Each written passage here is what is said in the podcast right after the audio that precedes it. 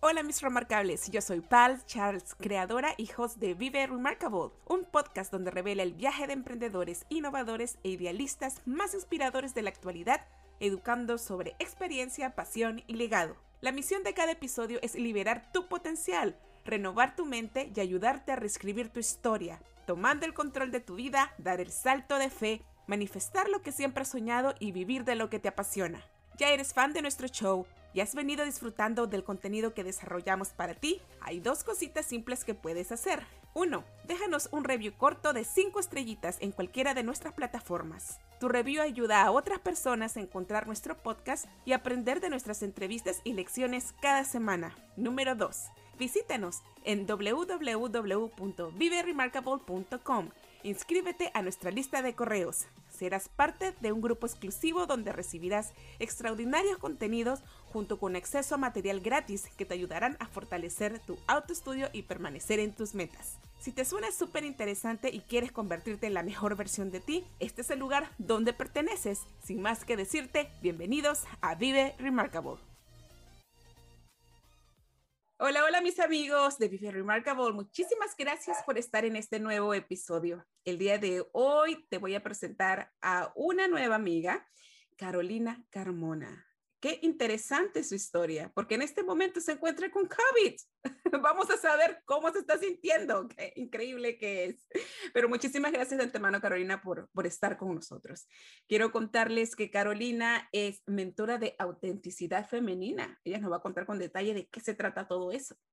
Ella ayuda a las mujeres a trabajar en sí mismas para resolver sus conflictos de pareja esto está muy bueno. Vamos a ver qué clase de conflictos es que nosotros vamos a encontrar durante, durante, durante el tiempo de COVID. Ella trabaja mucho con las herramientas del coaching, de transformación personal, de psicogenealogía, que nos va a explicar de qué se trata. Y sobre todo también ella tiene una experiencia con constelaciones familiares. Así que le vamos a dar la bienvenida a Carolina. Muchísimas gracias por estar con nosotros el día de hoy. Sabemos que estás enfermita, discúlpanos de verdad. No, al contrario, es un gusto estar aquí. Este, me sirvió para animarme y salir de cama. Esto del COVID-19 es una cosa terrible y, y bueno, la verdad es que uno nunca sabe qué le va a tocar hasta que ya está ahí, ¿no? Pero bueno, a pesar de todo, acá con todo el ánimo, lista para compartir con toda tu audiencia y muy, muy, muy encantada de estar en este espacio. Muchas gracias por la invitación. Oye, pero cuéntanos un poquito así, ¿cómo se siente eso del COVID? ¿Es verdad tan, tan feo así como la gente lo estuvo diciendo o cómo es tu experiencia? Bueno, en mi experiencia, la verdad es que eh, voy en el día 13 y recién ayer y hoy han sido los peores días. Yo creo que me encuentro justo en el, en el pico crítico de la evolución de la enfermedad. Eh, ayer con unos síntomas de mucho dolor y, cansancio, debilitamiento y hoy también eh, poder hablar muy despacito porque me, me, vienen los ataques de tos y demás, pero bueno, tratándome con medicamento aquí en casa, aislada y muy contenta. Entonces, este, digo, ha sido pesado, ha sido muy duro, pero pues es que, ¿sabes qué? La verdad, he llorado del dolor, he llorado de la desesperación, he llorado de la frustración, porque yo creo que lo más difícil cuando estás enfermo físicamente es lidiar con todos los pensamientos. Y más cuando estamos en una sociedad donde estamos bombardeados de tantas cosas, de tanta información que, que a veces satura y, y, por supuesto que alimenta el miedo y, y, bueno, pues para alguien como nosotros, digo, te incluyo, ¿verdad? Que estamos en este medio de mantenernos más o menos en nuestro centro y escuchar nuestras conversaciones y apostarle a esa conciencia de qué cosa me estoy diciendo, cuál es la calidad de mi diálogo interior y, cómo puede eso tener un impacto en mi calidad de vida, pues ha sido un gran desafío. Aquí he tenido que echar mano de todas las herramientas habidas y por haber, de todo lo que he estudiado en la vida, de todo lo que he puesto en práctica para otras personas. O sea, saqué el arsenal de herramientas porque si no, ya estuviera o, en el hospital o, si no en el hospital este, tratándome el COVID en, en trastorno psiquiátrico. No, pero lo más lindo, yo sé no, yo sé que lo más lindo que estás utilizando es tu sentido del humor y eso es fabuloso, porque en realidad si tú no te ríes, pues yo siempre creo eso, ¿no? El enfermo que no se ríe, pues no se va a curar pronto y eso está excelente. Entonces está muy bien, está muy bien. Vamos bien, vamos bien. De hecho, eso le decía a mi suegra le dije, bueno, pero que no perdamos el sentido del humor porque eso es lo que a mí me mantiene este, a flote en, en casi todo, ¿no? no, que, bueno, pues aquí estamos. Y hay que ser realistas en algo porque tú también tienes un bebé pequeñito de tres meses y es increíble, ¿no? Porque ya me imagino batallando con esos pensamientos. Viviré, lo viviré, lo superaré, no lo superaré, porque es verdad, a veces uno se vuelve bien fatalista, ¿no?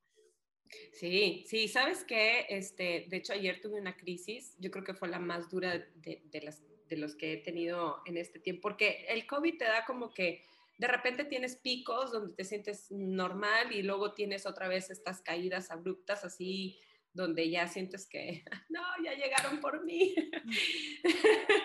este, es horrible, ¿verdad? Pero justo ayer tuve una de esas crisis y, y dije, ok, ¿qué es lo que estoy resistiendo tanto? O sea, me empecé a hacer estas preguntas, me acuerdo que estaba terminando de hacer un French toast para mi hijo y, él estaba todo alegre y todo contento de que gracias por mi comida, mamá, y te quedó deliciosa y la hiciste con mucho cariño y todo eso. Y de repente como que me cayó el 20 y dije, güey, o sea, ya soy mamá, ya soy mamá de dos y estoy enferma y me puedo morir. Y entré en, el, en, el, en, la crisis y dije, ok, no lo voy a resistir más porque ¿para qué me voy a estar haciendo la fuertota? La, yo las puedo todas y, estar negándome también a mí, pasar por, este, por esta parte del proceso que tiene que ver con desplomarme a nivel emocional y, darme cuenta que a lo mejor ahí justo es donde puedo apalancarme para tomar la fuerza interior que, que, yo sabía que en algún lado tenía, pero ya la veía perdida, ¿no? Entonces ayer sí lloré mal. O sea, ayer, ayer me desplomé, mi marido estaba ahí junto a mí apoyándome y me dijo, tranquila, mi amor, llora lo que tengas que llorar vamos a salir de esto, vas a estar muy bien, no te preocupes, aquí estoy yo. No, pero paréntesis, este paréntesis a esto, tu esposo también tiene COVID. claro. Entonces los dos también se estuvieron llorando.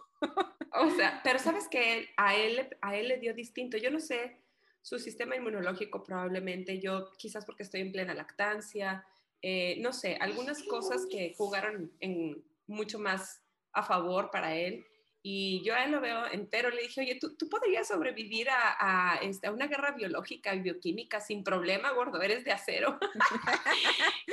le digo, ahí estás entero, sentado en el sillón, ahorita ya tomándote tu break después de la chamba, toda madre. Todavía siguió trabajando. Se supone que le tiene que dado licencia porque tiene COVID, ah, No, no, él está en home office y él es el más feliz del mundo. Oh. Y no, para nada. Él puede oh, atender bueno, sus cosas. Gracias a Dios. Pero ya lo sé. También mi mamá me dijo, oye, ¿no va a pedir licencia? Y yo, mm, no sé qué decirte. Gracias. Bueno. Oye, mira, Caro, para ir avanzando con esta entrevista, yo cada vez que invito a alguien en esta plataforma, siempre busco una frase que a mi parecer sé que le va, va a resonar en la persona. Espero que este resuene en ti y nos va a encantar bastante que nos cuentes cuál es tu punto de vista respecto a esta frase. El corazón de aquel que ha comprendido que lo presente está en resonancia con lo pasado, tanto en lo bueno como en lo malo, late en sintonía con el mundo. Y este es de Bert Hellinger. Lindísimo, sabía que me ibas a dar mi pata de palo. sí. Em, de entrada, bueno, obviamente resueno completamente con la frase porque em, recientemente fue que he integrado y aprendido bastante a, vivir así, a vivir en esa resonancia, a vivir en esa conciencia de que no existe tal cosa como el pasado que quedó atrás. Porque tenemos esta costumbre de decirnos ya lo pasado, pasado, este, ya lo pasado quedó atrás, el tiempo lo cura todo. Y yo digo, bullshit. no es cierto, no es cierto. El tiempo no cura nada, el tiempo solo es tiempo y transcurre y todo lo que nuestros ancestros pudieron haber vivido, todo lo que pudo haber sido su historia, su destino, sus decisiones, em, sus experiencias, pues nos siguen acompañando. Aunque no estemos conscientes de ellas, pero siguen estando en nosotros por el simple hecho de que estamos vivos y porque venimos de ellos. Y estar almacenados en esta nube, yo le digo que tenemos una nube de información, este, tenemos nuestro personal cloud, donde vamos registrando toda la información de nuestros ancestros y que es solo cuestión de sintonizar para volver a conectarnos con todo eso que, algunas personas lo pueden estar viviendo como una gran limitación en su vida. Pero yo puedo decirte que cuando tú honras el pasado de tus ancestros y el tuyo propio, lo transformas en un gran recurso. Deja de ser una limitación y se convierten en un gran recurso para la vida. Y hablando de historia y de recursos, cuéntanos un poco quién eres. Hablando de historia y de recursos. bueno, mi nombre es, cuéntanos un poco. mi nombre ya lo conocen. soy, soy la segunda hija nacida de cuatro hijos, de cinco hijos concebidos. Este, recientemente tuve un hallazgo muy interesante de que yo este, fui un embarazo gemelar y, y de, de, entrada eso, ese antecedente en mi historia muy particular, este, claramente ha hecho, ha hecho de las suyas a lo largo de mi vida. Toda esta secuela de haber llegado a la vida segunda después de eh, una gemela que se desdobló antes que yo y después haber sido yo la sobreviviente de ese embarazo de riesgo y haber logrado estar viva, evidentemente trae sus consecuencias también, positivas y no tan positivas. Pero a ver, cuéntanos un poquito más en, en detalle o en palabras simples para las personas que no saben, para empezar, qué son las constelaciones familiares y cómo así todo lo que nos acabas de contar ha influido en tu vida, con ejemplos como que, que ok, las personas se puedan identificar. Ok. Eh, el tema de las constelaciones familiares tiene que ver con em, poder mirar e integrar al sistema familiar y tomar tu lugar en tu sistema familiar. Es un arte este tema de las constelaciones familiares porque, por un lado, nos habla de, de que la vida es un sistema y las familias son un sistema. Entonces, eh, para que un sistema pueda funcionar tiene que haber equilibrio. Y el orden es más importante en un sistema que em, en el caso de las familias que el amor incluso. De hecho, Bert el maestro, dice o dijo en su tiempo de vida, eh, primero el orden y después el amor. Por amor ciego hacemos muchas barbaridades y nos brincamos los órdenes que mantienen en equilibrio nuestros sistemas familiares. Por ejemplo, Em, por ejemplo, una, una, una, hija, ¿no? Una hija que em, tiene sus opiniones respecto a sus padres, porque ve la relación de pareja de mamá y de papá. Y por, a lo mejor por ahí ve a, a una mamá muy callada, muy sumisa, y a un papá pues muy autoritario y casi este, violento o lo que sea. Y resulta que después de tantas, el padre los abandona y se va. Y esta hija, por amor a la madre, tanto amor que le tiene a su madre, que va y toma el lugar del papá. No te preocupes, mami, que yo te voy a cuidar. Ya se fue el malo. Ahora nosotros somos los buenos. Y yo sí lo voy a hacer bien, no como mi papá. Yo sí te voy a cuidar. Pero, pero dime, ¿y, eso es que una persona lo dice literalmente o de dónde sale ese pensamiento? Este pensamiento no es que lo diga literalmente, porque de hecho estos procesos son tan inconscientes, Pals, que de hecho gran parte de un proceso de acompañamiento en las constelaciones familiares tiene que ver con usar frases de sanación. Y son estas frases que se dicen. Te he amado tanto, mamá, que he tomado el lugar de mi padre. Y no es sino hasta que la persona repite las palabras en la terapia que el inconsciente lo reconoce y dice, claro, eso fue lo que hice. Y ahí fue donde alteré el orden. Y ahí fue donde se vino toda una consecuencia de sufrimiento y de carencia y de dolor y de fracasos sentimentales, porque si esa hija está ocupando el lugar del papá, ella no tiene éxito en sus relaciones de pareja. Mm. Ella va de fracaso sentimental en fracaso sentimental y sigue pensando que la culpa es de los hombres y piensa es porque a ella le tocó una mala experiencia con el papá, entonces todos los hombres seguro deben de ser como papá, entonces por eso a mí no me va bien, prefiero estar sola que estar mal acompañada, pero lo que hay en el fondo es un gran conflicto de arrogancia de esa hija que no le está dando su lugar a su padre porque no lo reconoce como tal, porque lo está juzgando de no haber sido una buena pareja para su mamá. Mm, qué interesante. Pero dime algo. Entonces, mm, por ejemplo, uno va a terapia, porque ya estamos entrando al tema de lo, a, lo, a lo que tú haces, ¿verdad? Sí, cuando uno va a esa clase de terapias, se supone que yo voy con un problema, voy a ponerme un caso, ¿no? Yo me voy a hacer, me acerco a ti y yo voy pues haciéndome la víctima, ¿no? Ay, mira que todos los hombres me maltratan, me salió mal esto, me salió mal el otro y no sé, pues, ¿qué puedo hacer con mi vida? Pero yo no quiero tomar responsabilidad, porque tú sabes, cuando uno va a terapia, usualmente siempre busca echarle la culpa a los demás, ¿no? Entonces, ¿cómo, cómo, cómo, tú me, cómo tú me hicieras entender de que es mi responsabilidad? Bueno, aquí hay algo interesante porque em, mucho de lo que sucede cuando estamos trabajando con las constelaciones familiares es que la información está tan, ¿cómo decirte? Es tan evidente porque se, se muestra. Digamos que cuando estamos haciendo una constelación, eh, abrimos un, espacio de información y hay ciertos elementos que se ponen en ese espacio para que nos puedan dar retroalimentación o nos puedan dar información con relación a cómo es que esta persona tiene configurado su sistema familiar. Entonces, em, hay muchas personas que no quieren mirar. Entonces, cuando una persona no quiere mirar, el terapeuta tiene que decirle, ok, gracias por haber venido, pero no estás listo para ver ni estás listo para resolver el conflicto. Oh, wow. Y fíjate que una cosa que pasa fuerte, y sí, esto es fuerte, este, ahí es donde les empieza a caer el 20 y entonces dicen, no, no, no, ¿cómo? O sea, yo te lo juro que sí quiero arreglarlo. Ok, entonces si lo quieres arreglar, lo primero que tenemos que mirar es, es que sí, porque lo que acabas de decir es súper fuerte, Pals. Las víctimas son peligrositas, ¿eh? Porque las víctimas siempre están buscando aliados. Entonces, ok, pero es en el una víctima no, una, una víctima no puede ser sin su victimario. Ella necesita la figura del victimario para poder ser la víctima. Si no tiene la figura del victimario, entonces no tiene ella, esa persona, cómo mostrarse en el mundo como a mí me lo hicieron.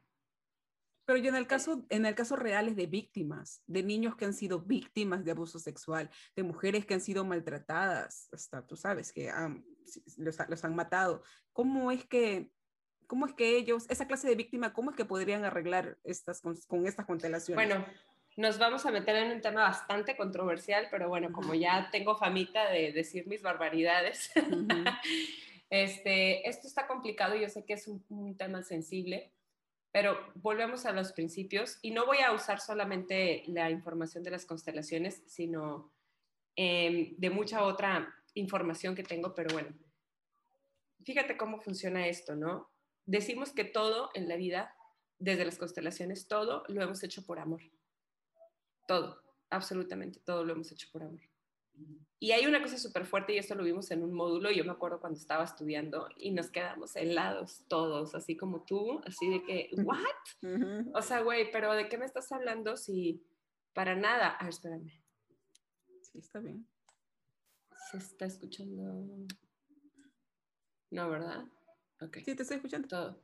¿Sí? ¿Todo bien? Ok. Este. y todos así de que, ¿pero cómo? O sea, si hay gente que, o sea, ¿qué pedo con los que, por ejemplo, con los que matan? O con las violadas. O sea, te puedo asegurar que en cualquier sistema familiar, al que tú busques, en cualquier sistema familiar, en los ancestros, en algún punto de la historia de todo ese linaje de personas, hay el asesino, el abusador, el violador, el homosexual, las amantes, este, los excluidos, los robados, este, los desheredados. Bueno. La familia perfecta. Claro, la familia perfecta. Las mejores familias. claro. Son todas, todas estas historias que son, que no, no se saben, no se hablan en las cenas familiares, no se comparten en las reuniones, pero que, pero que son parte de la historia y se guardan como, como un secreto. ¿Por qué? Porque hay un sentido de vergüenza de por medio. Entonces tú me puedes decir, oye, pero pues es que esta mujer pues, la violaron, o sea, ¿ella qué? O sea, venía de su trabajo o venía de la escuela y en pleno camellón la agarró un drogadicto, un pelado loco y la, la ultrajó y la dejó ahí. Bueno, habrá que averiguar qué amor tan especial le tenía esa chica a alguna de sus ancestras que probablemente traía esa misma historia y quedó guardada en el sistema como un gran secreto. fuerte, muy fuerte, muy, muy fuerte, la verdad. A mí me causó mucho shock en un principio, me costó mucho integrarlo. Eh, por supuesto que no es tema para este, una hora de conversación y que ya quede disipadas las dudas y mucho menos, ¿verdad? Es, o sea, la formación dura 24 meses, son dos años de entrenamiento, sí. este, más muchísimas horas de práctica y, y, de tú hacer un trabajo muy profundo, porque a nosotros nos encargan que hagamos una autobiografía. Y esa autobiografía está... Tú crees que sabes qué pasó con tu historia hasta que empiezas a preguntarle a tus hermanos, a tus papás, a tus abuelos, a los tíos, a los primos, porque todos ellos están incluidos en tu autobiografía. Hay que hacerle una hoja a todos. Entonces, imagínate, qué gran ahí es donde te empieza, uff, no, y qué gran chamba interior de, de, de realmente poder integrar todas esas piezas de un gran rompecabezas que eres tú, con toda la historia de tu familia. Y por eso empecé diciéndote esto que pueden llegar a sentirse como una gran limitación, pero que cuando los honras, en lugar de solo juzgarlos, que cuando honras de corazón y lo integras, entonces se convierten en un gran recurso. Dejan, dejas de victimizarte de la historia y empiezas a asumir completa responsabilidad de tu vida, porque la responsabilidad, también empecemos por definir qué cosa es responsabilidad, ¿no? Y sobre todo también qué es honra, ¿no? Porque yo puedo decir honra que ahí tengo que ir, arrodillarme a mis abuelos, por más que me hayan años, claro, o sea, no, sé, ¿no? hay, que, hay, que, explicarlo. Claro, cuando decimos honrar, te voy a explicar qué es lo que es para mí honrar y cómo lo vivo yo, porque tampoco puedo poner una definición. Ah, o sea que el honrar es este, personal, no es que sea algo no, sí, sí, sí, o sea, no, sí, sí. Honrar se le llama a aceptar incondicionalmente a los abuelos, a los bisabuelos, a los tíos, a los primos, tal como son, sin juzgarlos, sin juzgarlos. Esto está muy fuerte.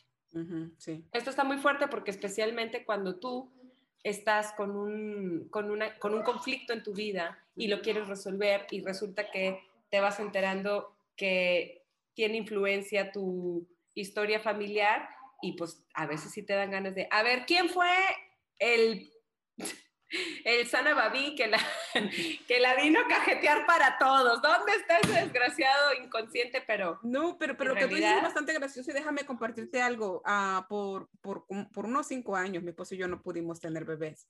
Entonces fue ahí donde yo comencé pues a, a, aprender de mí interiormente y todo lo demás y llegué a este tema de las constelaciones. Entonces en unas sesiones me hicieron ver las cosas que estaban andando mal. Entonces, yo como al inicio, ok, sí, es algo impactante cómo te lo hacen ver, porque para eso les tengo que contar a las personas que nunca han pasado por esas terapias. Es como que tú ves personas actuar, ¿verdad? Pero actúan, o sea, actúan tus antepasados y es como si fuera un teatro. Yo lo veo así.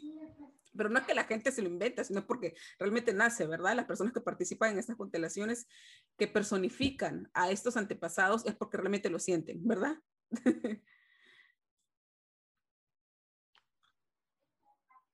Eh, no, no, no sé las grandes cosas que le jugó en contra a las constelaciones familiares en su, momento, porque precisamente se quedan con esta interpretación como si fuese un teatro, como si fuese una actuación, como si fuera una actuación que fue muy auténtica, pero qué pedo, porque están actuando mis ancestros, por qué me están diciendo todas estas cosas, especialmente cuando tengo mucha resistencia para mirar el conflicto, el origen del conflicto. Entonces, cuando yo tengo mucha resistencia para mirar probablemente lo que voy a, hacer es como disociarme de lo que estoy viendo y decir, no, pues esto es, quién sabe, o sea, me tocó estar aquí viendo esto, no sé qué pasó. Pero si es, si es alguien que realmente quiere resolver el conflicto y se está trabajando, aunque no lo entienda, va a estar con la disposición de decir, ok, quiero saber qué significa todo esto, ¿no? Los que estamos haciendo el trabajo de las constelaciones, eh, es difícil de explicar, pero es lo que te decía, se abre un campo y entonces en ese campo se manifiesta la información que trae ese, ese ancestro, la información del ancestro. Entonces, yo te voy a decir cuál fue mi primera experiencia con las constelaciones y no regresé como en ocho años, Pals. Mi primera experiencia. Yo no fui a constelar.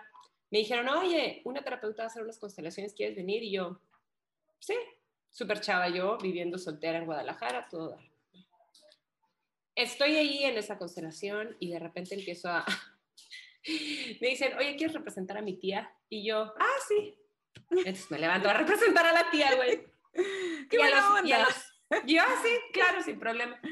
Y claro que no se dijo absolutamente nada, nada, nada es nada, o sea, no te explican, no te dicen, oye, este, tú nomás llegas, te sientas, o sea, llegó la chica que iba a constelar, se sentó con la consteladora y la consteladora le dijo, ¿cuál es el asunto? Y ella dijo, este, tengo, este, tengo muchos problemas con mi novio y quiero arreglar mis problemas con mi novio. Ah, ok. Entonces, los problemas con ¿Cuáles son los problemas con tu novio? No, pues que, este, pues como que siento que no se compromete, que no, que no, este, como que no quiere dar el siguiente paso y, y pues siempre me ha pasado lo mismo. Y así empieza a revelar. Interesante. Entonces la consteladora le dice, este, ¿y cómo está tu relación con tus papás? Entonces ella dice, bueno, a mi papá no lo conocí, a, a mi papá biológico, no lo conocí. Este, y tengo un padrastro, tengo un padrastro y me llevo muy bien con él, pero tengo, este, con mi mamá, pues de repente sí discuto, de repente sí tenemos problemas. Ok, ok, bueno, este, ¿te parece que me elijas a quiénes viven contigo? Y ya dijo, no, pues mi mamá, mi padrastro y una tía, güey, que se acababa de ir a vivir la tía. Ok. Bueno, pues, ¿quieres representar a mi tía? Y ándale que ahí voy yo, ¿no? sí, claro. Oye, empecé a caminar así levemente, no sé, porque te dicen, sigan sus movimientos internos y no interpreten absolutamente nada, solo déjate llevar por lo que estás experimentando. Oye, al cabo de un momento me quedé parada, ya no me podía mover, no me daban ganas de moverme. Al siguiente instante pedí que me trajeran una silla, Pals. Oh, wow. Y me senté, y me senté y ya no quería caminar. Y de repente veo que la chica esta empieza a llorar y llorar y llorar y llorar y llorar. Luego le pregunta a la consteladora, ¿qué es lo que está pasando? Y le dice, es que mi tía acaba de llegar a vivir a la casa porque se quedó paralítica. Y yo, mierda. y yo, ya no oh quiero esta tía. Me salí, me salí. Dije yo, ¿qué mierda es esto? Perdón que lo diga así, pero, no, pero dije yo, no. Esto es algo real que pasa. Ajá. Claro, entonces fue mi primera experiencia y yo dije, no regreso a este pedo jamás, esto es del diablo, adiós.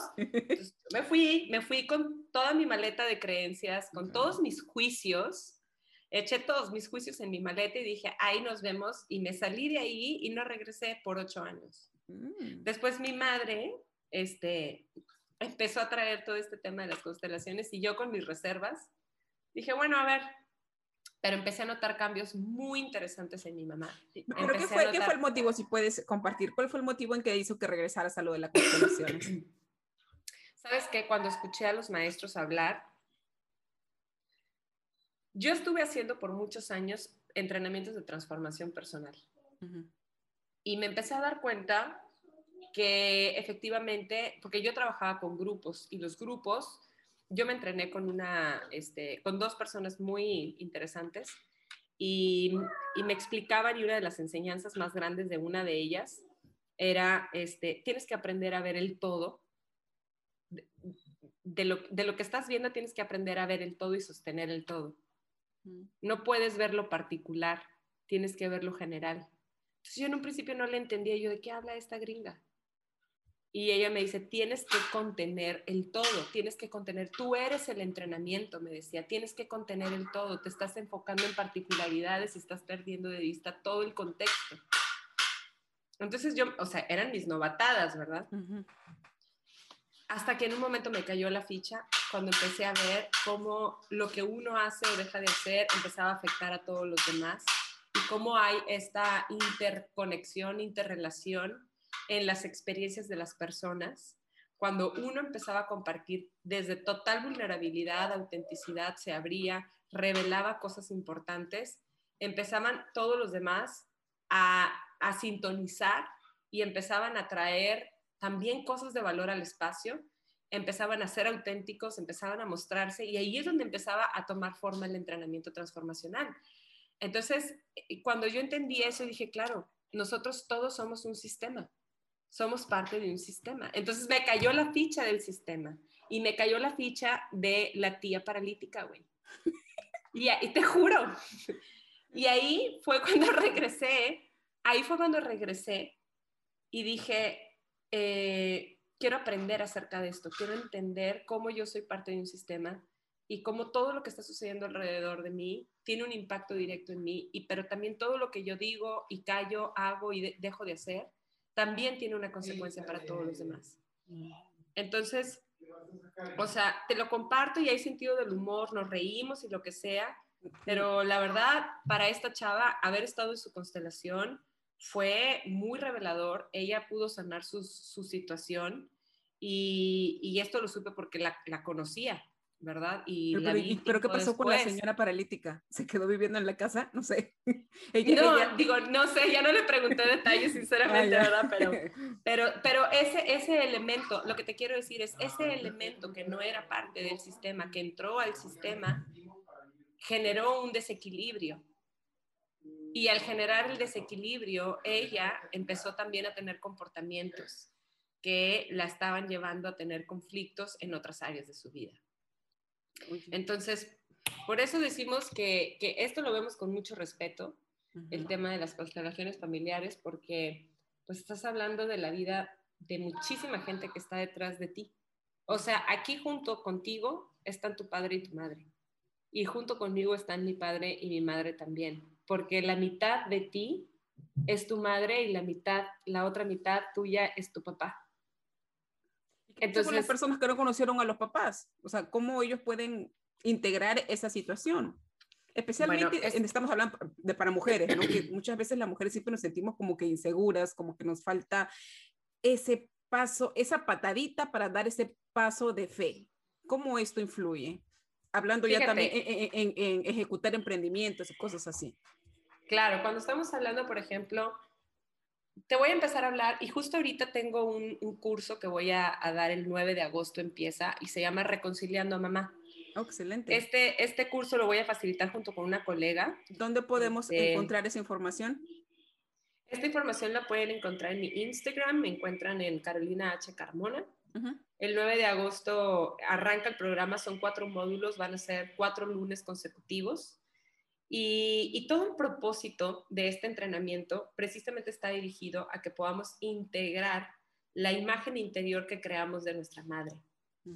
Y te voy a explicar por qué es tan importante tener una imagen interior saludable de nuestra madre y reconciliar esta relación con ella. Mamá es nuestra proveedora número uno.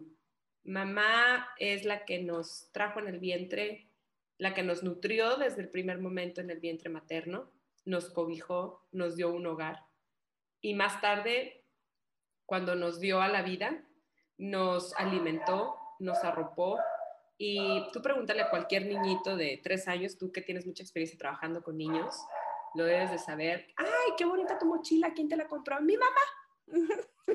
y por ahí la mamá no produce un peso porque está completamente dedicada al hogar y está todo bien con eso. Pero para el niño, su mamá fue la que le compró esa mochilita preciosa. Mira, y es curioso porque siempre los niños me hablan así, a mi mamá, mi mamá, y yo siempre pregunto, ¿y tu papá? Y siempre como que, no sé. y es gracioso porque no sé. ok. ok. Este, pero, pero fíjate qué interesante cuando hablamos de la relación que tenemos con mamá, porque desde las constelaciones familiares, mamá nos aporta ciertas cosas a la vida. Eh, mamá... Pero, antes de que, de que, digas eso, ¿por qué tanto conflicto con la mamá entonces? Allá voy. Ajá, ok. Para allá voy. Ajá, adelante, adelante, me emocioné. bueno, antes de que se nos vaya la onda, si quieres te lo digo. Porque a pesar de que es la primera experiencia de nutrición, de amor, de cuidado, de contención, la herida más fuerte que todo ser humano trae cargando es la herida de la separación.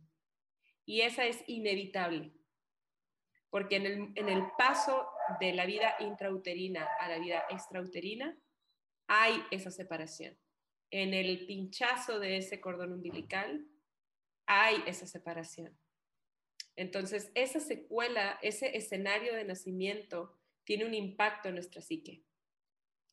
Y nuestra madre, que es nuestro, todo, o sea, es el objeto de nuestro amor, también se convierte en nuestro enemigo, se convierte en, el objeto de dolor.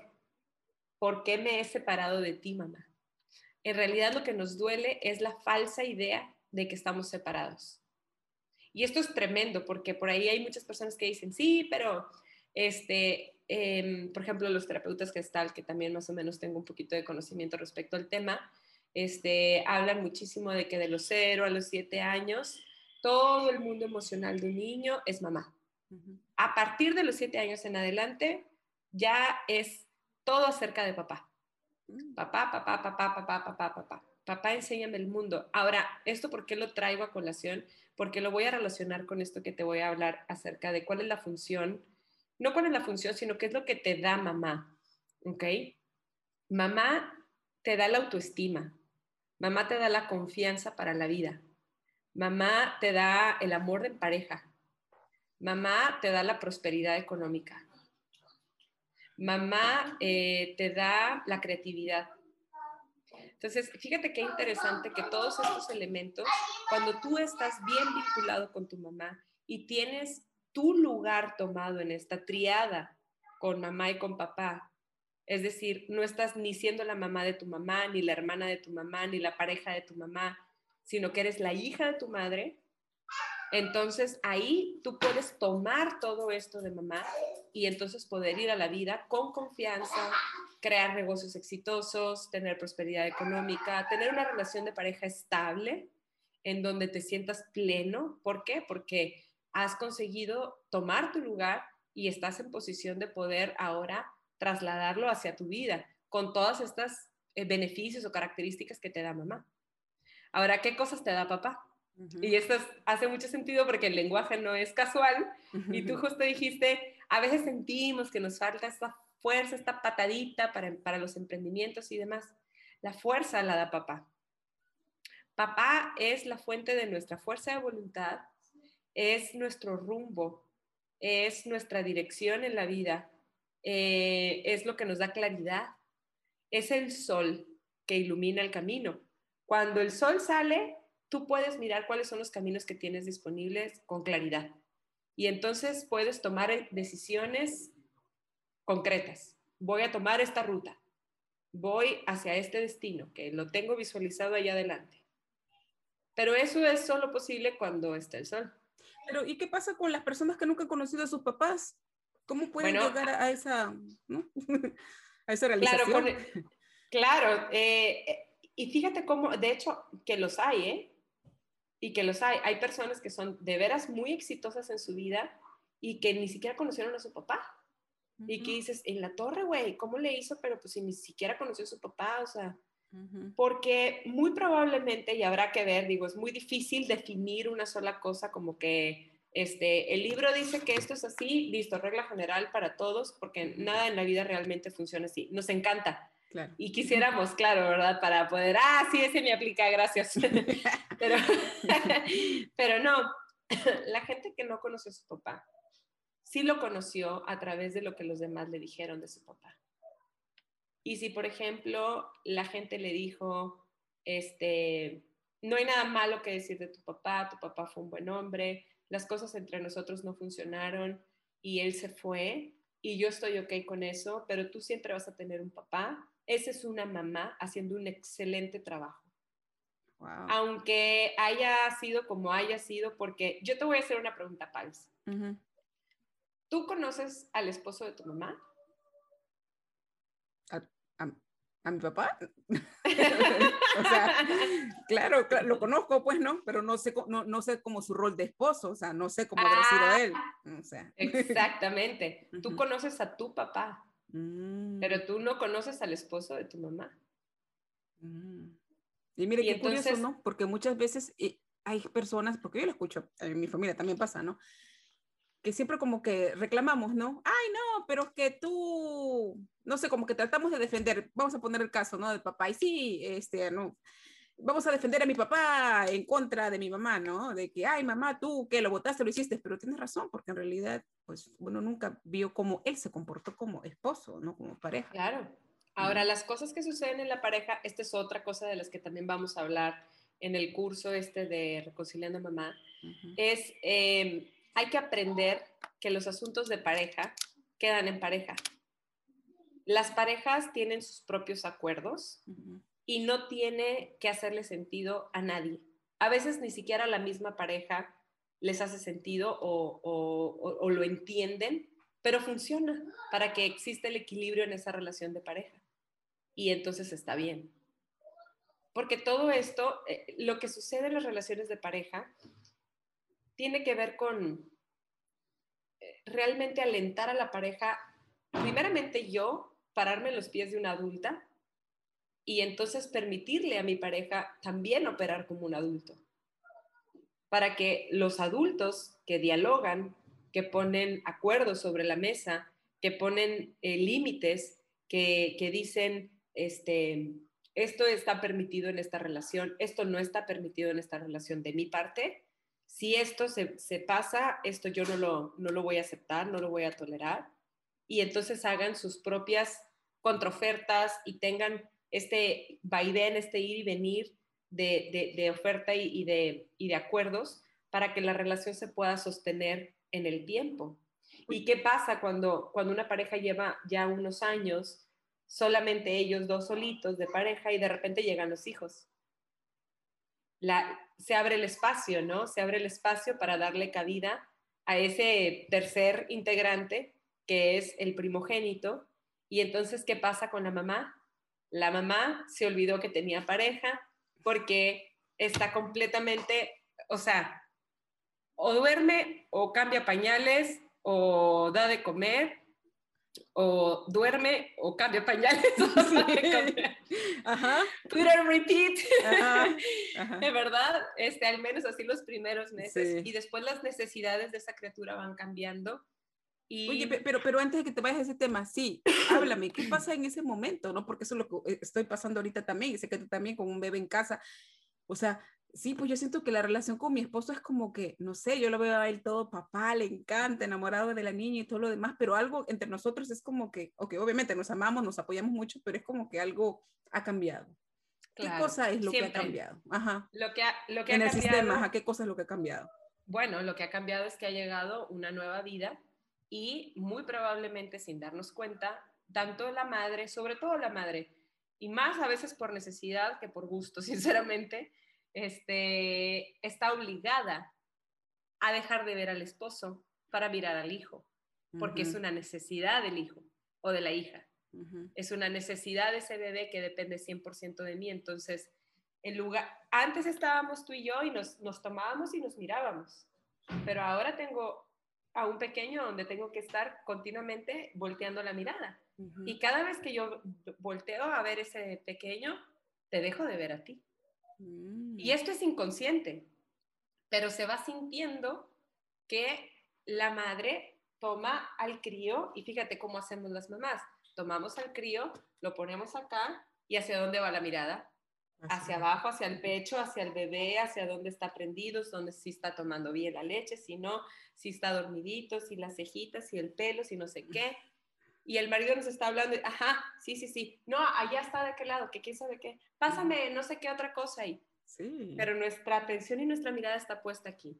Y hay papás encantadores, yo creo que tú y yo tenemos esa suerte de tener esposos brillantes. Sí, es una bendición.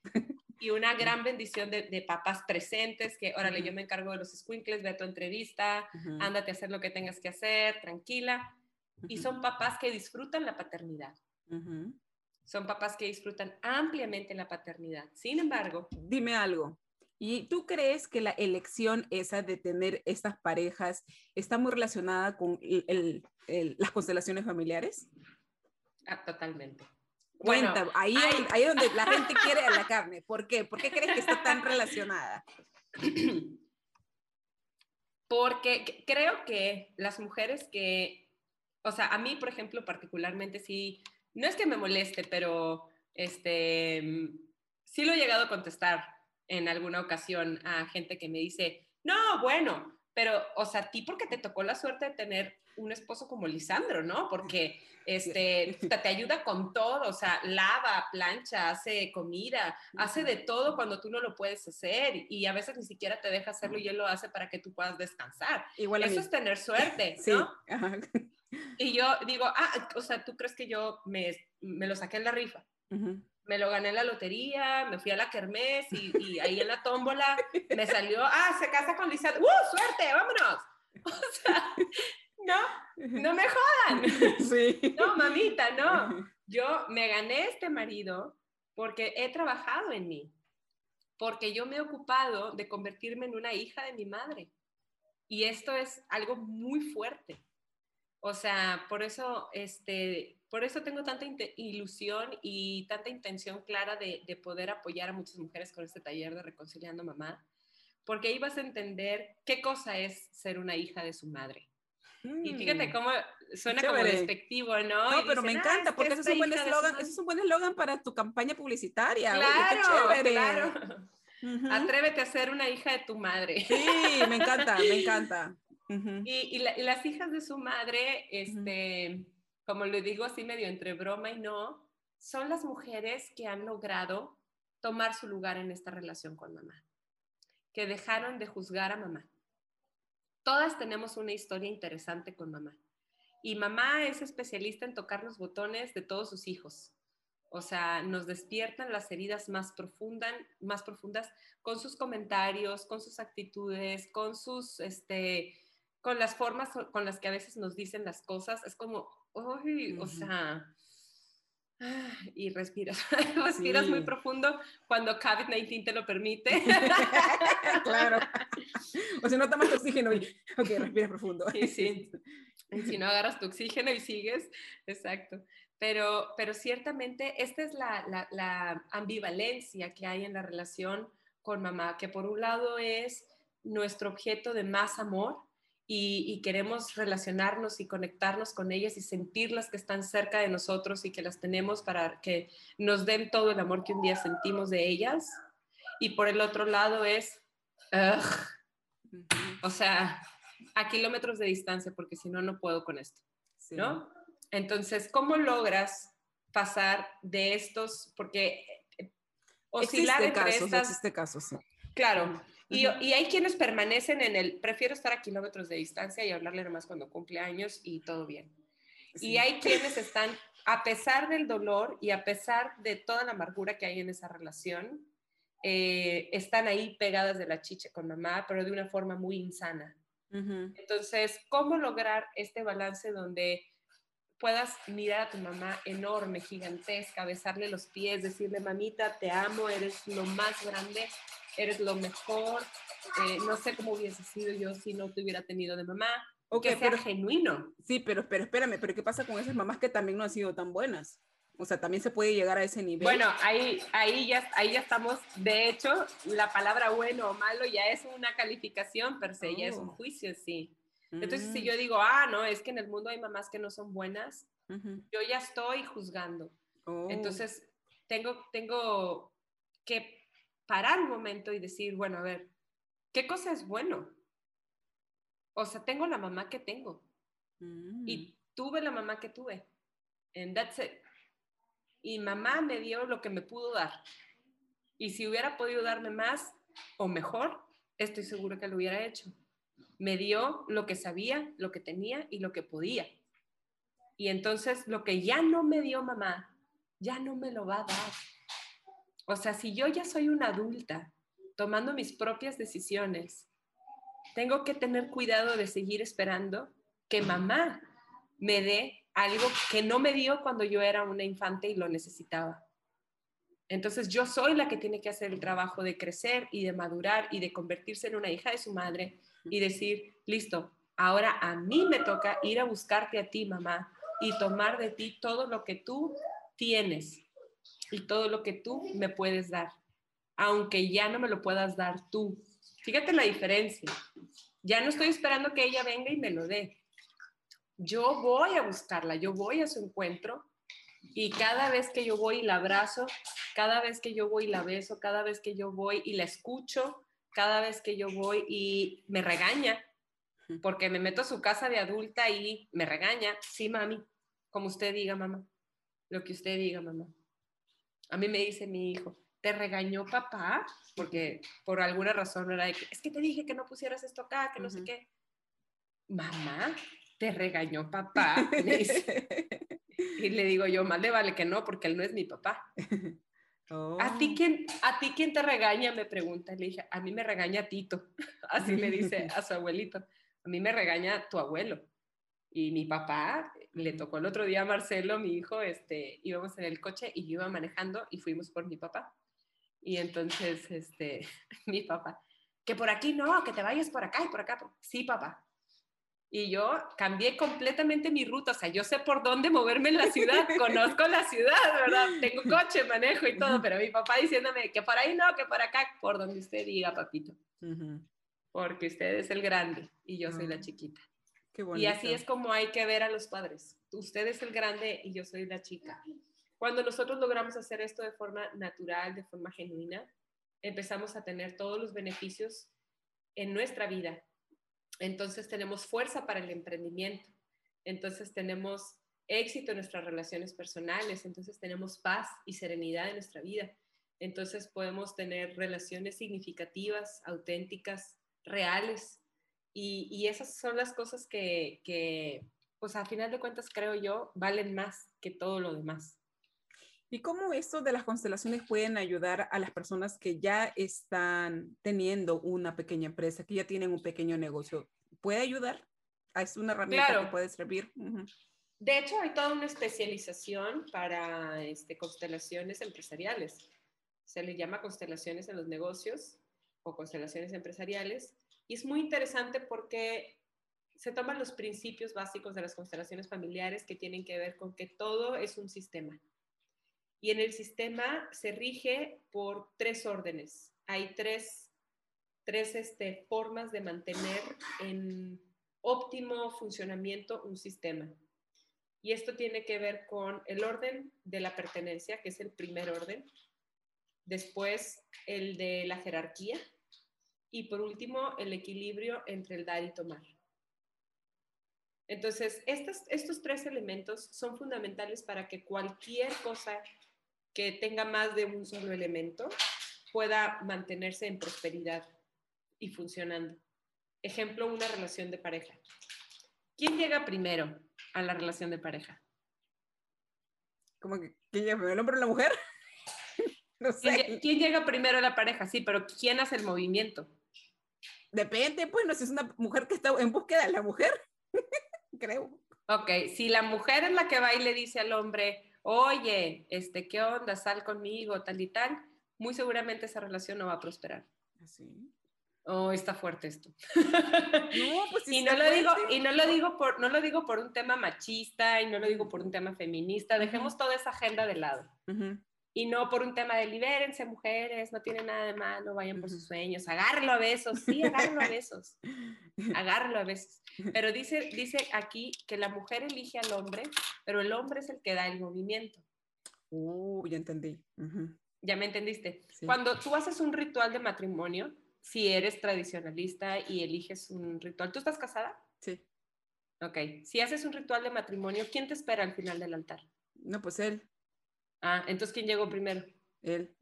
Ah. ¡Oh! ¡Oh! Interesante la cosa. Ah, se empieza a poner bueno. Sí. El hombre llega primero a la relación y la mujer llega después. Y ese es el orden. Mm. Por eso yo digo que yo piso muchos callos en la agenda feminista porque muchas mujeres me, me, me tienen de, ay, bien chapada la antigua, esta morra quiere que todavía le digamos a los hombres, sí, mi amor, lo que tú digas. No, yo no estoy diciendo eso. Para mí no funciona así, mi vida no funciona así. Eh, pero lo que yo digo es, el, el gran problema que tienen muchas mujeres contemporáneas mías es que quisieron emanciparse completamente de los hombres. Y ahí se les volvió el chirrión por el palito, es donde yo digo, ¿no? Como vulgarmente se dice, pues salieron chuecas las cosas. ¿Por qué? Porque eh, resienten mucho que los hombres no se comprometan con ellas, que los hombres no les den su lugar, que los hombres no sean buenos proveedores para ellas, que los hombres no faciliten las cosas para ellas en casa, que no se involucren, que no sé qué. Pero no nos damos cuenta como también nosotros como mujeres no hemos aprendido a hacer el espacio para que el hombre pueda ser hombre en la relación de pareja. Y para que el hombre pueda más tarde también ser padre en esta relación de maternidad y paternidad que los dos tienen que hacer frente, porque sí estoy de acuerdo con esto que, a ver, güey, no le estás ayudando, o sea, es tu responsabilidad, ¿no? no le estás ayudando a lavar los platos, son tus platos, tú también vives aquí. En eso estoy completamente alineada porque, y volvemos a lo mismo, son acuerdos. A lo mejor hay otras parejas, y yo no las juzgo, hay otras parejas que dicen, aquí el hombre no lava un calcetín, pero a mí no me falta ni refri lleno, no me falta cartera nueva, no me falta colegio de primer mundo para mis hijos, camioneta del año y este y yo me encargo de todo aquí en la casa y esos son nuestros acuerdos. Perfecto. ¿Funciona para ustedes? Sí. Ah, pues adelante. Yo no sé ser así porque yo soy una mujer inquieta, yo soy una mujer trabajadora, yo no me veo sin trabajar. Ah, Entonces yo, yo tuve que hacer mis acuerdos con mi esposo de decirle, yo voy a seguir trabajando y para que eso sea posible, pues vamos a tener que tomar decisiones y hacernos cargo entre los dos. Y él estuvo de acuerdo, perfecto. Entonces tenemos nuestros acuerdos y los hacemos funcionar. Oye, y dime algo. Sí, porque ya, ya la entrevista se está extendiendo, que está buenísima, pero yo también quiero invitar a las personas a que vayan a tu taller, que eso está chévere. Dime más o menos, cuéntanos, cuéntanos de qué se trata tu negocio exactamente, qué es lo que estás haciendo, cómo se ve el, el día en un negocio de constelaciones familiares, cómo es. Bueno, este es un poco loco porque nosotros para empezar, pues ahorita estamos en plena pandemia, entonces hemos tenido que migrar absolutamente todo lo que hacemos a medios digitales, ¿no? ¿Con quién trabajas? ¿Trabajas tú sola? Nosotros, yo tengo mi, mi, mi, emprendimiento no es de constelaciones, mi emprendimiento es a través de mi podcast y de, que ahorita lo tengo suspendido y yo hago eh, consultorías y coaching y sesiones individuales, trabajo con mujeres y tengo mis, mis clientas que yo las atiendo todas online, eh, organizo mi agenda y así es como he estado haciendo. Mi esposo tiene un trabajo regular, trabaja para una compañía internacional, de hecho una compañía canadiense, y, ahí está, ¿no? Los dos estamos estudiando la formación de constelaciones familiares. Mi esposo también se está formando como constelador. Wow. Y el, la visión que nosotros tenemos a futuro, en realidad está mucho más inclinada al mismo sueño que tienes tú, que, que, tiene que ver con el tema de la educación y que tiene que ver con el tema de este, integrar muchas eh, herramientas, sobre todo de esta naturaleza de constelaciones, de apoyo sistémico a las familias, porque nos hemos dado cuenta que eh, de nada sirve que los hijos estén teniendo determinada información en un colegio o que les acompañe un contexto muy, pues muy consciente en, la educación en el, en el colegio, si en la casa no se hace acompañar de un hilo conductor. Tiene que haber algo que le haga sentido a esos niños de lo que están escuchando en casa a lo que están viviendo en su casa. Totalmente. De lo que están escuchando en el colegio, sí. de lo que están escuchando en el colegio a lo que están escuchando en su casa.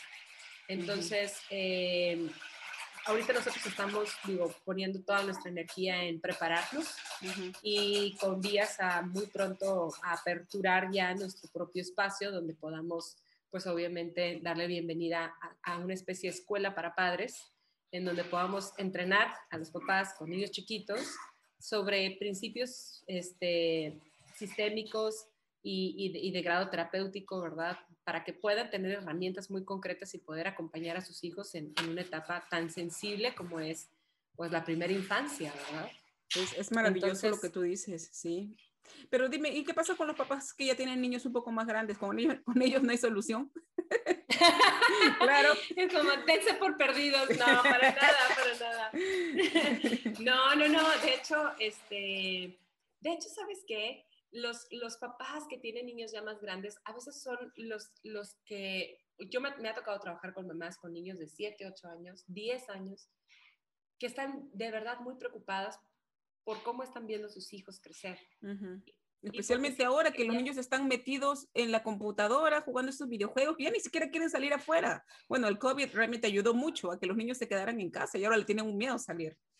Claro, ahora ellos hasta tienen miedo de que se les acerque la gente, qué terrible, ¿no? Sí. Esperemos que todo esto se componga. Pero, por ejemplo, para todas estas mamás, y que de hecho siento que mientras más tiempo pasa, más se dicen a sí mismas, ya la regué, ya no lo puedo enderezar, o sea, estoy arruinada y ahora ya no sé qué voy a hacer con esta criatura, cómo lo voy a sacar, cómo... Y pues mientras más avanza la edad, pues obviamente se van acercando estos años de preadolescencia y después los años de adolescencia y uno como que siente que si ya pisan la adolescencia y no los enderezaste, es como que ya los perdiste, ¿no? Sí. Y, y, esto es muy triste y, a todas esas mamás, si me están escuchando, les quiero decir, no, sí hay solución, sí hay posibilidad y mucho, o sea, depende de ti, porque mientras tus hijos sigan estando en tu casa, tú siempre vas a tener la posibilidad. Por supuesto que como cualquier, este, ¿cómo decirte? Como cualquier anhelo que tenemos, pues implica que estemos dispuestos a pagar precios para lograrlo.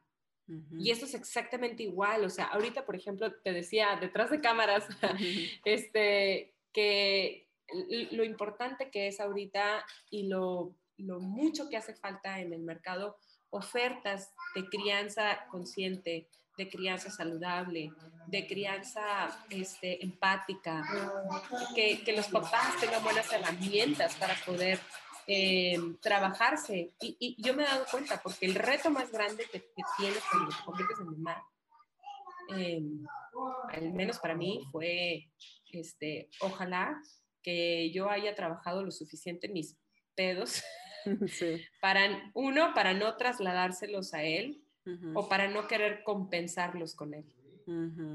Porque creo que este, nos hemos sofistificado un poquito y, y, mientras nuestros padres probablemente fueron de la generación de voy a trabajar durísimo todo el día para que a mis hijos nunca les falte lo que a mí me faltó en cuanto a lo material. Entonces priorizaron el trabajo fuera de casa con tal de traer suficiente dinero al hogar para poder proveernos de circunstancias que a lo mejor ellos no pudieron recibir de sus papás. Sí. Pero el enfoque sobre lo material. Y nos hizo falta lo más cañón de todo, que era su presencia, su atención de calidad, su tiempo de calidad con ellos. Y, mira, y lo que dices es cierto, porque por ejemplo, en mi caso personal, yo siempre dije desde chiquita, porque lamentablemente pues mi mamá fue madre soltera, mis papás se separaron desde que éramos pequeñas, entonces mi mamá fue la que siempre tuvo que salir de casa, tuvo que viajar y, y nosotros tuvimos que quedarnos con mi abuelita y mi tía. Entonces yo siempre crecí con esa idea de que, ok, trabajo significa que te alejas de casa, necesitas tener plata ajá, necesitas tener plata, dinero para que tu familia esté unida. Entonces es, fue bastante difícil hasta ahora, pues seguir trabajando con ese pensamiento de que no, no es así. Y ahora que soy mamá, es como que un miedo interno de que yo no quiero ir a trabajar, yo no quiero ir a dejar a mi hija, yo quiero dedicarme a lo que quiero hacer, que es estar acá, trabajar desde mi casa, ver a mi niña, aunque moleste porque todavía está chiquitita, pero es así como que algo terrible, ¿no? Como que yo no quiero alejarme de mi familia. Claro. Pero, me encanta trabajar, o sea, es, curioso. Y, y, y, fíjate cómo, y nos, y nos encontramos acá, y somos esta generación de mamás que combinamos nuestra maternidad con nuestros emprendimientos. Y así como tú y yo, estoy segura que hay cientos, miles de mujeres, sobre todo en la comunidad latinoamericana, que están buscando hacer sus emprendimientos desde casa para no descuidar a sus hijos y, para poder balancearlo y tenerlo todo. Claro, como en todos los este, eh, trabajos o en todas las situaciones, pues hay sus momentos de crisis donde dices, ¡ah, ya! O sea, que se calle esta bebé porque estoy en pleno live. No, me pasó hace dos días, estaba yo en plena, en un live y Tamara, mi hija, estaba en un grito, o sea, grito pelón, y mi suegra había venido a ayudarme, este, y no dábamos pie con bola, ni mi suegra ni yo, y Tamara estaba en un grito, y yo decía, Dios santo, Dios santo, pero bueno, esta es mi realidad hoy en día, esto es lo que yo soy, y, y no por ser mamá, que, no sé si a ti te ha pasado, Pals, pero aquí vamos a como, como muy a calzón quitado. Como no, claro, pero de eso se trata de ese episodio, ¿no? De que también ser lo más realistas posible para invitar a esas mamás que recién quieren emprender o que ya están emprendiendo que se sienten mal por esas cosas que pasan.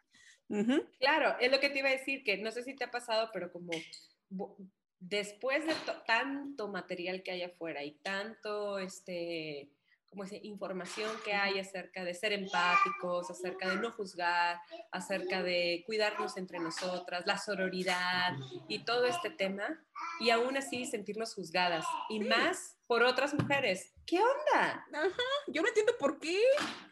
¿Por? Exacto, yo tampoco. Mira, yo no sé si tú estás ahorita en México, ¿verdad? Así es. yo no sé si allá en México hay esta onda, pero aquí hay una comunidad que se está creciendo cada día bastante fuerte acerca de las mujeres que no quieren tener hijos. Normal, todo que no quiera tener hijos, todo bien, porque yo también, antes de tener mi bebé, también participaba en esa comunidad, pero no era porque no, no, no, que no quería, sino que me gustaba, me interesa leer que su opinión, ¿verdad? Opinión. Pero últimamente he comenzado a leer muchos de estos comentarios de chicas jóvenes que se están operando para ya no tener hijos. Oh my God. Sí, este, de, de personas ya adultas, vamos a decir, que nunca tuvieron hijos, pero echan hate, ¿verdad? Echan odio a las personas que ya tienen mamás, con esos comentarios tan irónicos, con esos, con esos memes tan, tan bobos, vamos a decir, de que, ay, sí, no, tú tendrás hijos, pero yo tengo un millón de dólares, qué sé yo. Yo no entiendo de dónde sale ese odio hacia otras mujeres. Tú que estás en este tema de las constelaciones, ¿de dónde crees que puede salir esa, ese temor de repente o ese rencor, ese odio? ¿De dónde podría salir? Es una, es una resistencia interesante, ¿no? Hacia la maternidad.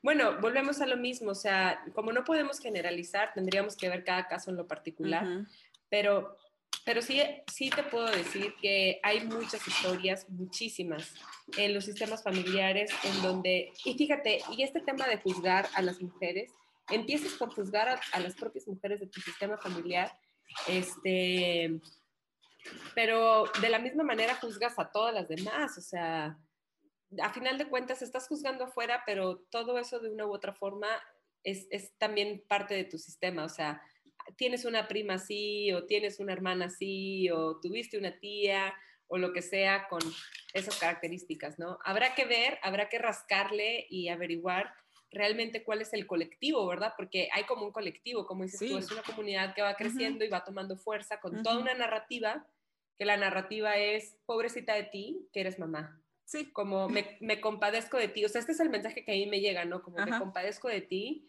este, que chale, tienes que cargar con tus bendis, con tus bendiciones, ¿no? Y, y, lo dicen así como, este, como, ay, sí, las bendiciones, ¿no?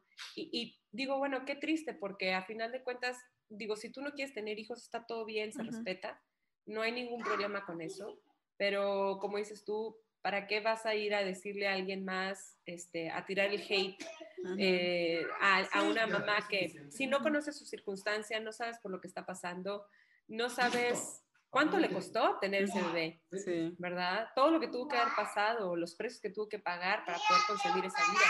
O si fue muy fácil para ella tener ese bebé, este, en qué momento de su vida llegó la noticia, si estaba preparada o no, o sea, tú cómo sabes, ¿no? Entonces, yo, yo creo que nos falta mucho como humanidad, eh, un ejercicio este, que podríamos empezar a hacer todos y que yo creo que puede de verdad empezar a transformar mucho a la humanidad es dejar de juzgar, dejar de ser tan juiciosos.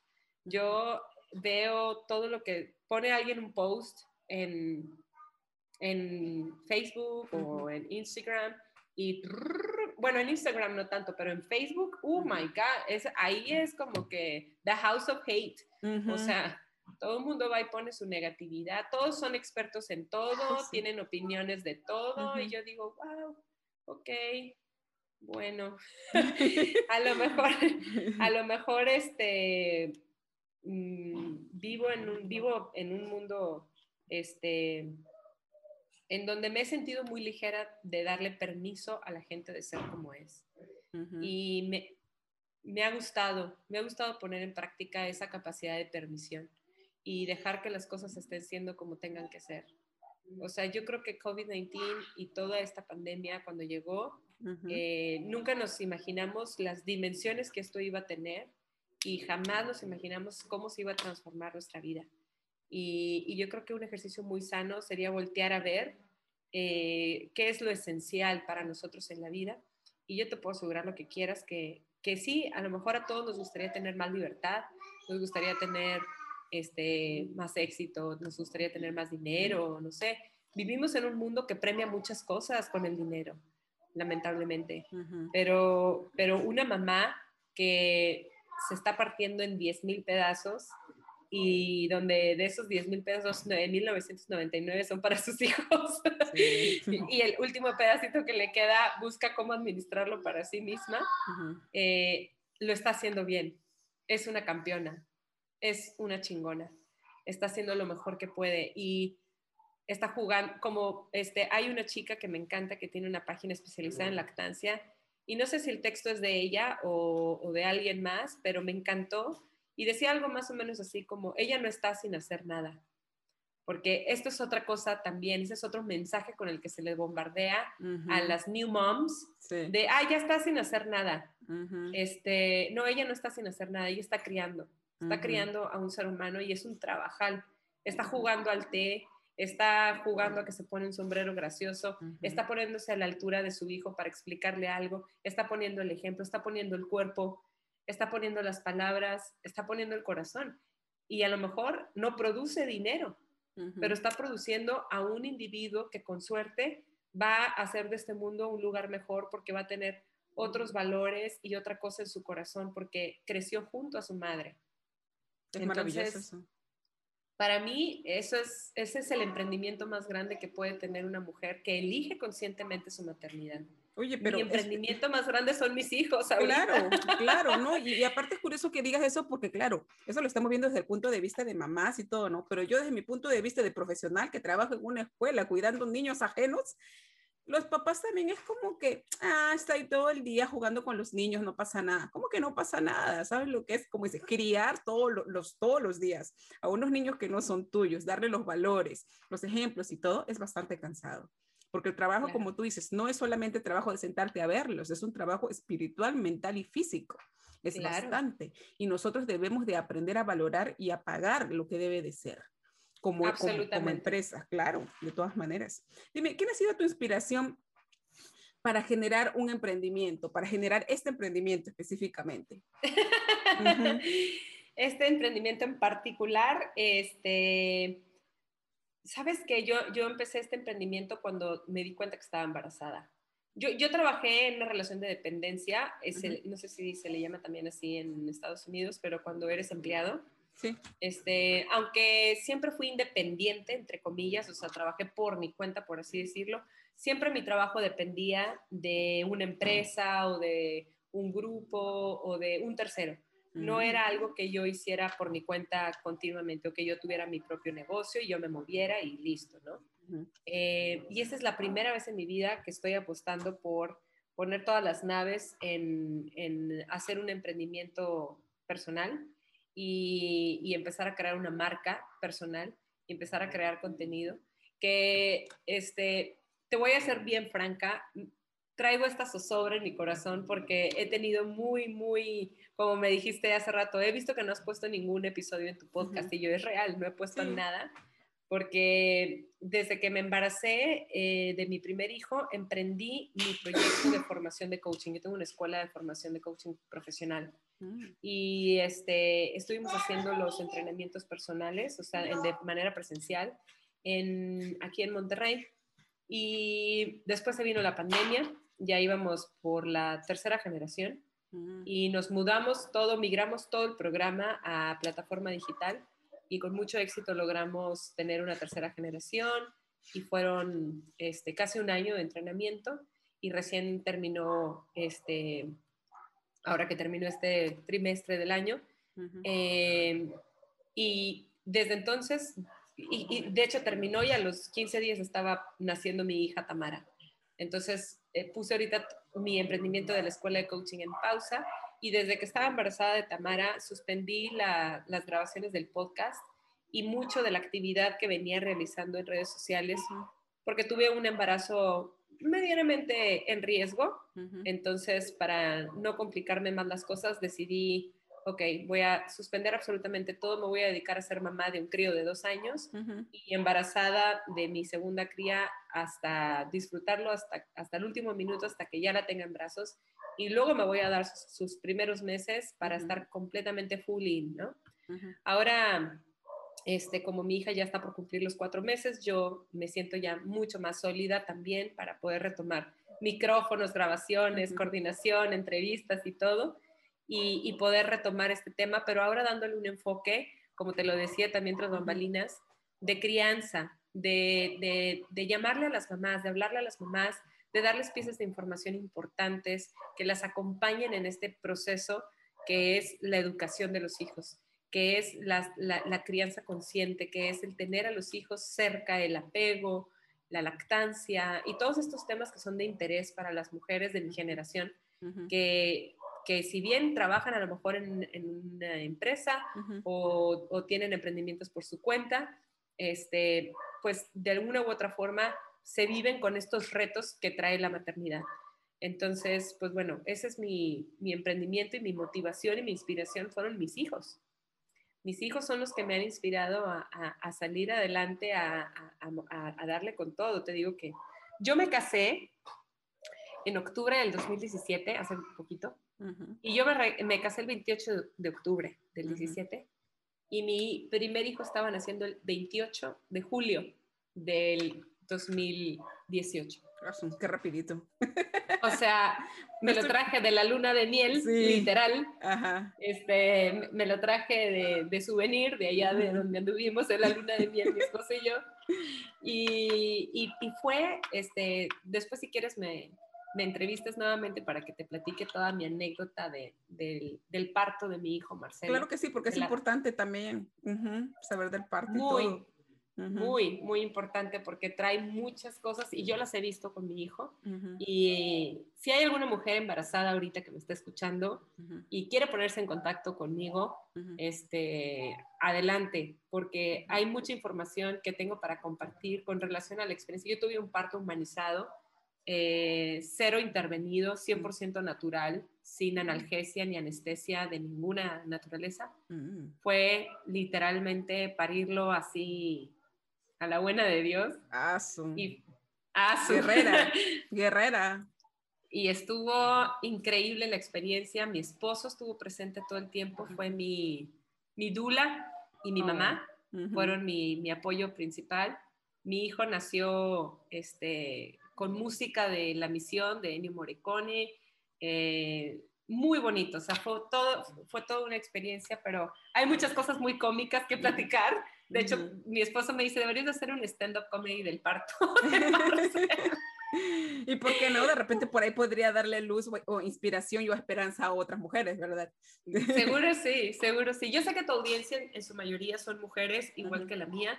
Este, a mí me va a encantar que, que la gente que, que me acompaña a mí en mis redes y, eso este, te, sigan para que se sigan nutriendo de, todo esto que tú estás haciendo. Estuve viendo algunos, algunas de tus entrevistas con otras personas y me encanta todo lo que, lo que traes al espacio, me encanta tu autenticidad, tu, tu ser así real, ¿no? Este, este, Muchas gracias. Tú también, me, me cae súper bien, ya es la primera vez que hablo contigo. Esta conexión, viste, mis invitados no son cualquier cosa, tengo que conectarme con ellos primero. Ah, tal cual, tal cual. Oye, dime algo, para ya no extendernos mucho tiempo.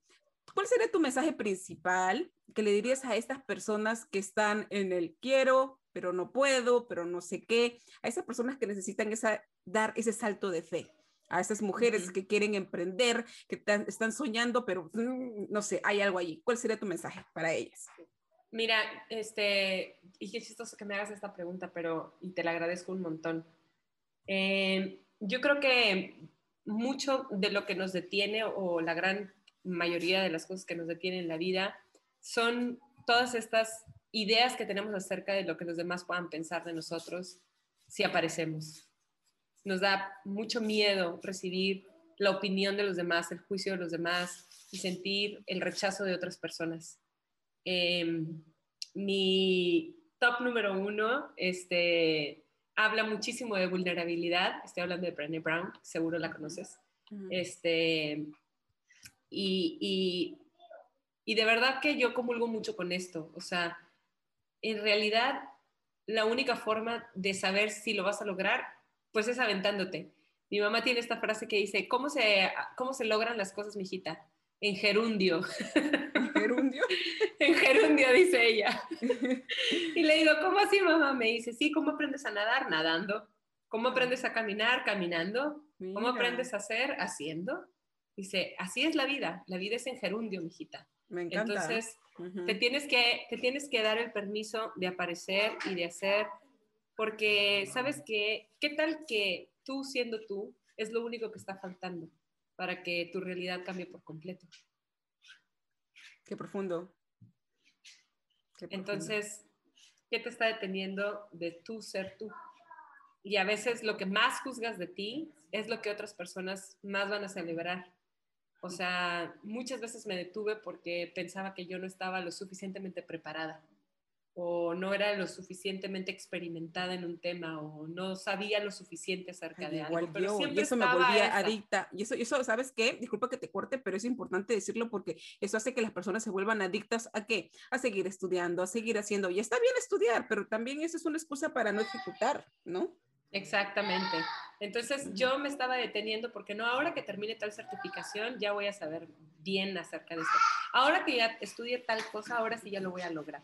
Entonces, no, ¿sabes qué? Me di cuenta que no, o sea, en gerundio.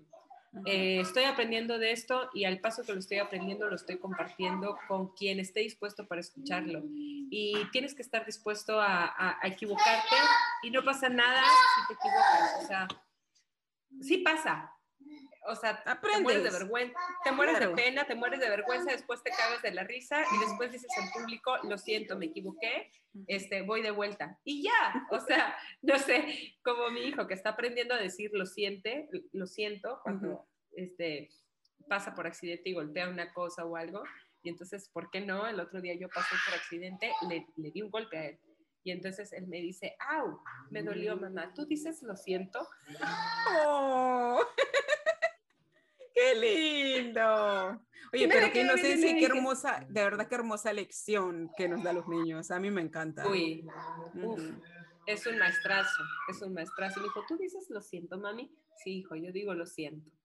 Y entonces, entonces me doy cuenta que él ya ubica en qué contexto aplica el disculparse y de qué manera hay que hacerlo. Y entonces me deja tranquila de saber que las veces que no he estado, este, a lo mejor dando pasos agigantados en mi carrera profesional porque se lo he dedicado a estar en la crianza de mi hijo, vale cada instante que no he estado ahí. O sea, totalmente. lo vale totalmente.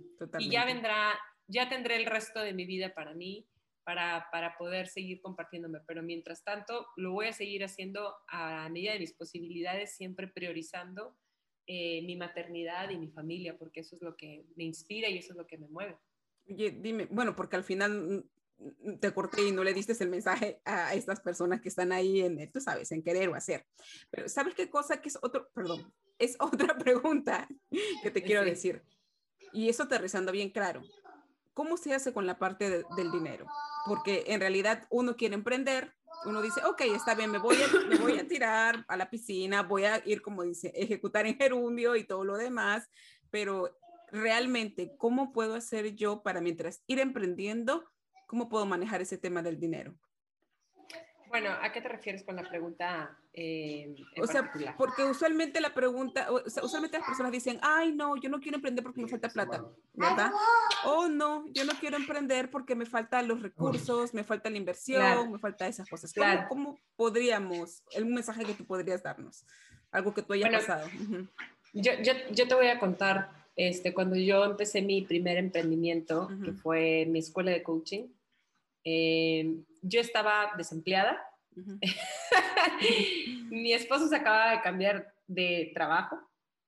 Estaba con una barriga de no sé cuántos meses y teníamos el compromiso de equipar toda una casa y maternidad y muchas cosas que se venían de frente, ¿no? Entonces yo no estaba en mi mejor posición económica y, y tenía mis ahorritos ahí, ¿verdad? Que yo decía, ay, este, mejor con esto, mejor con esto, no sé, garantizo ahí tener un fondo por si alguna cosa en el embarazo o si alguna cosa en la, cuando ya nazca, ya sabes, ¿no? La mente te hace... Los, nervios que uno se le mete. Los nervios, claro. Entonces, yo, yo la verdad es que dije, no, voy a, voy a usar esto, este, pero, pero tengo que estar confiada de que el dinero lo voy a poner en un lugar donde realmente lo voy a poder multiplicar. O sea, tengo que, tengo que darle yo esa, ese sentido a esto. Porque si yo lo hago desde el temor y lo hago desde el chin, pero y si lo pierdo y esto y aquello, yo sabía que iba a terminar teniendo razón. Y a veces preferimos tener la razón que tener las cosas que realmente queremos tener en la vida. Entonces, yo trabajé mucho mi mentalidad y, aparte porque era una cosa de, emprendimiento que yo quería hacer por mi cuenta. Entonces yo busqué a, dos socias para, para, poder emprender este proyecto. Entonces una de las lecciones más importantes fue también abrirme a la posibilidad de asociarme con alguien más, buscar eh, crear equipo con otras personas. Y bueno, sin darme cuenta, echamos a andar este negocio y, y sin darme cuenta estábamos multiplicando el dinero para todas por muchísimo y, y, dijimos, wow, o sea, ni siquiera, lo, ni siquiera lo sentimos, o sea, ni siquiera sentimos como la, inversión. Recuperamos la inversión y aparte le ganamos, ¿verdad? Pero pero la verdad, sé que mucha gente se detiene porque dice, ¿cómo voy a empezar yo un emprendimiento si no tengo el dinero? ¿Cómo voy a hacer yo si no tengo cómo, de dónde voy a sacar si yo ahorita no estoy trabajando? Y yo digo, bueno, eh, ¿quién es tu red de apoyo? ¿Quiénes son las personas que sabes que te pueden apoyar? Y que si vas a comprometerte con algo, lo hagas y si vas a pedir el apoyo, sepas que que vas a responder a ese apoyo que te van a dar. Porque si tú, por ejemplo, dudas de ti y de tu proyecto y vas y pides el dinero o vas y pides el apoyo económico de alguien, no, es que mira, quiero emprender este negocio y préstame y te, cuando tenga te lo pago y tal, pero tú no estás comprometido con eso, lo más probable es que eso no va a funcionar. Y después vas a terminar sintiéndote peor porque tu credibilidad también se va al carajo. Y una persona que no tiene credibilidad no tiene cómo abrirse paso. Este, necesitamos de eso, necesitamos de esa confianza en nosotros para poder sostenernos en los compromisos que hacemos con los demás. Y eso se vuelve una cosa de retroalimentarnos. Entonces los demás nos, nos ven con ese respeto y, y, nos brindan el apoyo de forma incondicional. Y a veces hay gente súper generosa en el mundo que te apoyan de maneras que ni siquiera te hubieras imaginado y, que para cuando acuerdas estás abriéndote camino a experiencias muy padres con simplemente tu, tu intención y unos pocos ahorritos. Oye, pero qué bonito ¿eh? lo que acabas de decir. Yo creo que eso queda bastante claro de que no hay excusas, de que de verdad cuando quieres hacer un proyecto de todo corazón, hay que ser certero, lo que acabas de decir, hay que hacer las cosas con bastante responsabilidad de responder, ¿verdad? La habilidad de responder sobre todo creyendo que las cosas van a salir bien, ¿no? Así es. Me encantó. Así es. Dime, esta es la última pregunta porque esta entrevista ha sido maravillosa. ¿Qué es lo que te hace remarcable?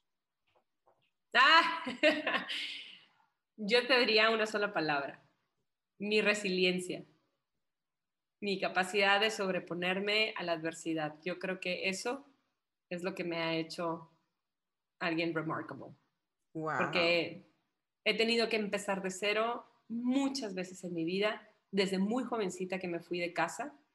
Eh, yo me fui cuando tenía 22 cumplidos en una este, sociedad mexicana norteña donde eso de ya me voy a independizar no es muy bien visto. Eh, no con toda, o sea, con el apoyo completamente de mis papás, pero mi papá con sus reservas, como que no muy bien. Y bueno, fue una cosa, no sé qué decirte, o sea, este... Una gran enseñanza. una gran enseñanza. Yo me fui con mi vida en dos maletas y tenía dos mil pesos en el banco. ¿De dónde te fuiste? ¿Ya te, te fuiste a casar? no, ah. no, me fui súper chava, me fui súper chava a estudiar mi formación de coaching en Morelia. Wow. Eh, los maestros que yo conocí abrieron su escuela allá y entonces pues, yo me fui para allá. Y allá fue donde me, me, consiguió, este, mi maestro me consiguió un trabajo y por eso me fui de casa para trabajar allá. Y ya no regresé a mi casa, me independicé desde muy chica. Entonces me fui con nada, o sea, con lo que me dieron mis papás y la bendición. Y no sabía ni a dónde iba a llegar a dormir, ni nada, no tenía idea de nada, o sea, me fui a la buena, así de Dios. Wow, eso está súper, de verdad que sí. ¿eh? Muchísimas gracias, eh, Carolina. Esta ha sido una entrevista realmente fabulosa. Creo que nos has dado muchas pautas para empezar a entender esto del tema de las constelaciones familiares. Dinos dónde podemos encontrarte y para asistir a este taller. que se nota que va a estar buenísimo. Sí, me encuentran en Carolina H. Carmona, arroba Carolina H. Carmona en Instagram. Y me encuentran en Spotify con mi podcast Yo Mujer Sin Filtro, también como Carolina H. Carmona. Y el taller va a ser completamente online. Entonces, este, de cualquier parte del mundo se pueden conectar. Tenemos gente que está queriendo integrarse de, de varios países. Entonces va a ser a las va a ser a las seis y media de la tarde y con una duración aproximada de dos horas más o menos por sesión. Son cuatro sesiones. Y si tú vienes con tu hermana o con tu mamá o con tu hija, si eres mamá y tienes una hija adolescente, la edad mínima para tomar el curso es 14 años, este, te hacemos un precio especial. Así que para tener más información al respecto, pues pueden entrar a mis redes sociales para que este, ahí me, me manden un mensaje directo en mis redes sociales y ahí me puedan este, contactar. Muchísimas gracias, Carolina, y qué hermosa bendición que tienes. Yo sé que esta no va a ser la última vez que vamos a conversar, yo sé que vamos a seguir conversando, que vamos a estar haciendo cosas interesantes. Y la verdad es que siempre te deseo lo mejor. Y ya, nos estamos viendo hasta otra oportunidad. Gracias. Gracias. Bye. Gracias por escuchar este episodio de Vive Remarkable. Recuerda que nada en tu vida cambiará hasta que tú lo hagas. Si encontraste que este episodio te ha ayudado, asegúrate de darle like. Ayúdame a compartirlo con más personas que como tú quieren convertirse en su mejor versión. Si todavía no te has suscrito, hazlo ahora para que no te pierdas ningún episodio de este extraordinario podcast. ¿Aún no eres parte de la comunidad de Remarkables? ¿Qué estás esperando? Entra a www.viveremarkable.com y déjame tu email. Te estaré mandando una invitación VIP para que accedas a material exclusivo solo para los miembros de la lista, así como recibirás regalitos virtuales totalmente gratis que sabemos te ayudarán a transformar tu vida. Si tienes alguna duda, sugerencia o deseas ser parte del show con tus preguntas, escríbeme a pulsecharts.viveremarkable.com enviándome tus datos y información de contacto. Encuéntranos en todas las plataformas de podcast, así como en Facebook y en YouTube como Vive Remarkable y en Instagram como vive.remarkable. Hasta un próximo episodio.